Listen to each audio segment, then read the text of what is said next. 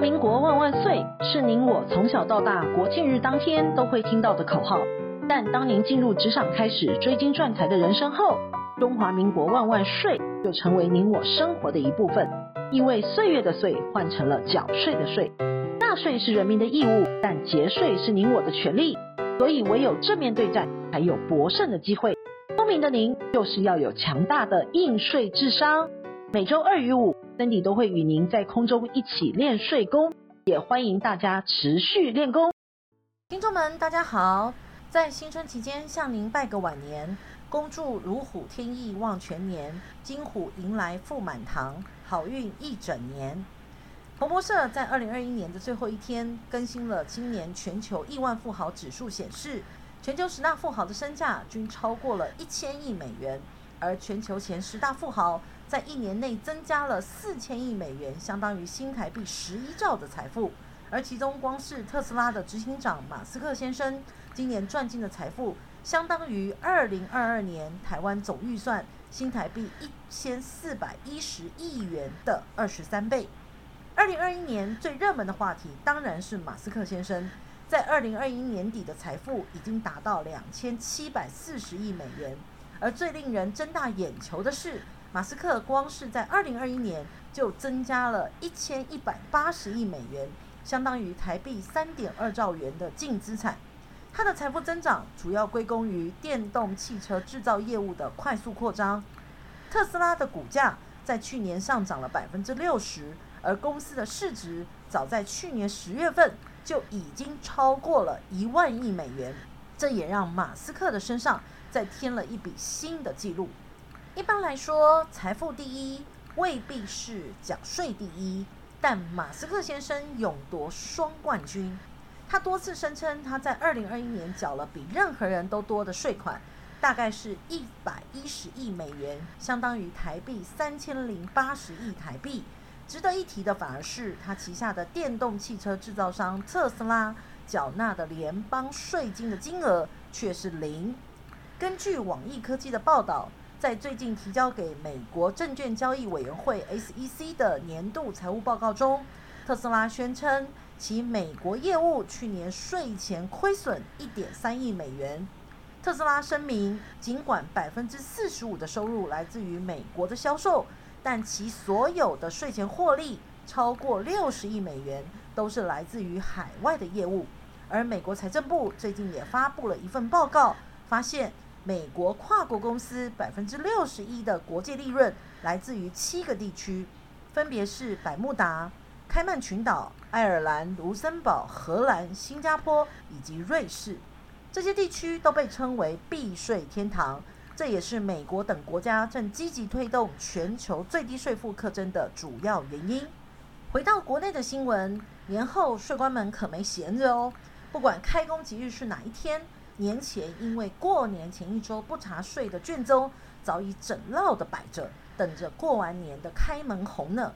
近日最受关注的就是鸡排妹纠纷的著名医美诊所元和雅医美诊所，在二零一七年被高雄检调发现，该诊所负责人钟金元涉嫌逃漏税，大举搜索后起诉。高雄地院最近审理后确认。钟金源帮自己及诊所内的其他医生逃漏税金额高达一点三亿元。判决指出，袁和雅在台北、台南、高雄开设的医美诊所，钟金源挂名诊所负责人，诊所的收入区分为现金、刷卡、汇款、支票等，但集团向税捐机关申报仅申报非现金收入的部分，现金的部分则长期隐匿未报。一违反税捐稽征法，重判七年。诊所的核心会计也被判刑一年八个月，得一颗罚金。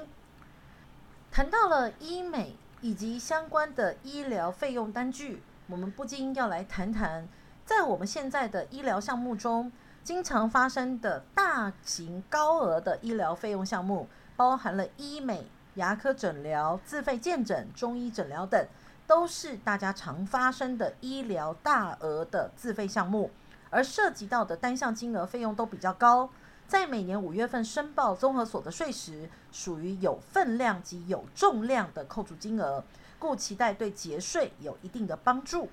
在现金列举费用逐步走向一化后，国税局也贴心地搜集汇整依个人身份证字号归户的各大小医疗院所单据金额，提供给纳税义务人申报时参考。医疗及生育费用的列举扣除是针对纳税义务人本人、配偶及受抚养亲属在年度中所发生的自付医疗费或生育费，都可以保留收据正本列举扣除。只要是全民健保的收据，几乎都是符合条件的，包括了挂号费和自付部分的费医疗费用都可以申报。但是，一张一百元的挂号费收据，如果是用百分之三十的税率，就可以节省三十元的税金，而税率越高，节省税的越多。所以可不要小看这一百元的挂号费收据，积少成多，累积一年下来，节省的税金也是很可观的。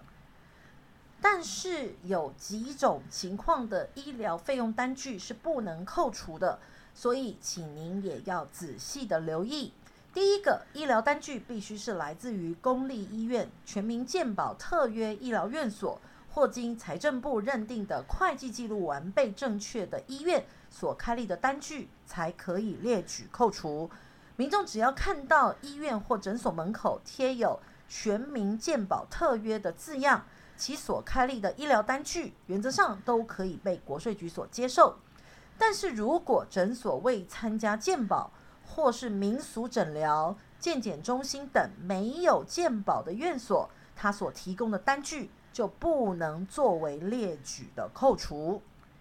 第二个必须要注意的是，医疗费用的支出还需要符合医疗的目的，比如说因为牙病必须镶牙，或者是做假牙，或者是齿列矫正的医疗费，都可以凭着医师出具诊断证明及收据来列报扣除。不过，换言之，如果是以美容为目的所进行的牙齿矫正、美白贴瓷，或是自费健检、美白淡斑、打肉毒等支出，就会遭到国税局锁定剔除。第三，如果有申请过保险给付的自费医疗单据，就不可以再列报扣除。国税局提供了一个案例。A 君在办理一百零九年度综合所得税申报时，采用列举扣除的方式，列报了医药及生育费用扣除金额高达四百七十五万元。同时，他也申报了人身保险二费二点四万元的扣除。该局以 A 君既然有列报人身保险费，而且医疗费的收入单据是全数列报扣除，研判 A 君可能有领有保险给付。故依 A 君申报的保险资料来向保险公司函查，发现列报的医疗费用中有四百七十一万元，因为重大疾病有向保险公司申请保险理赔金四百六十二点四万元，因此保险理赔金应在医疗费用中减除，只能够以余额来列报扣除额。所以，国税局重新计算了可扣除的医疗及生育费为十二点六万元，向 A 君发单补税三十六点九万元。所以我们特别提醒，医疗费用单据如果已领有保险给付的部分，就不能再作为列举扣除额。第四是关于养护中心、护理之家、救护车的费用，还有看护等费用，多半是不能扣除的。除非给付的是公立或与全民健保具有特约关系的机构，才可以扣除。最后一项是我们现在如果因病赴国外就医，只要能减负国外公立医院、财团法人组织的医院或公私立大学附设医院出具的证明，就可以申报扣除。但如果是在大陆地区就医，所给付必须符合规定的大陆地区医院的医药费，也可以申报列举扣除。但申报时必须凭大陆地区公立医院、财团组织、法人组织医院或公私立大学附设医院出具的证明，还要经过财团法人海峡交流基金会的验证后，才可以在综合所得中的列举扣除。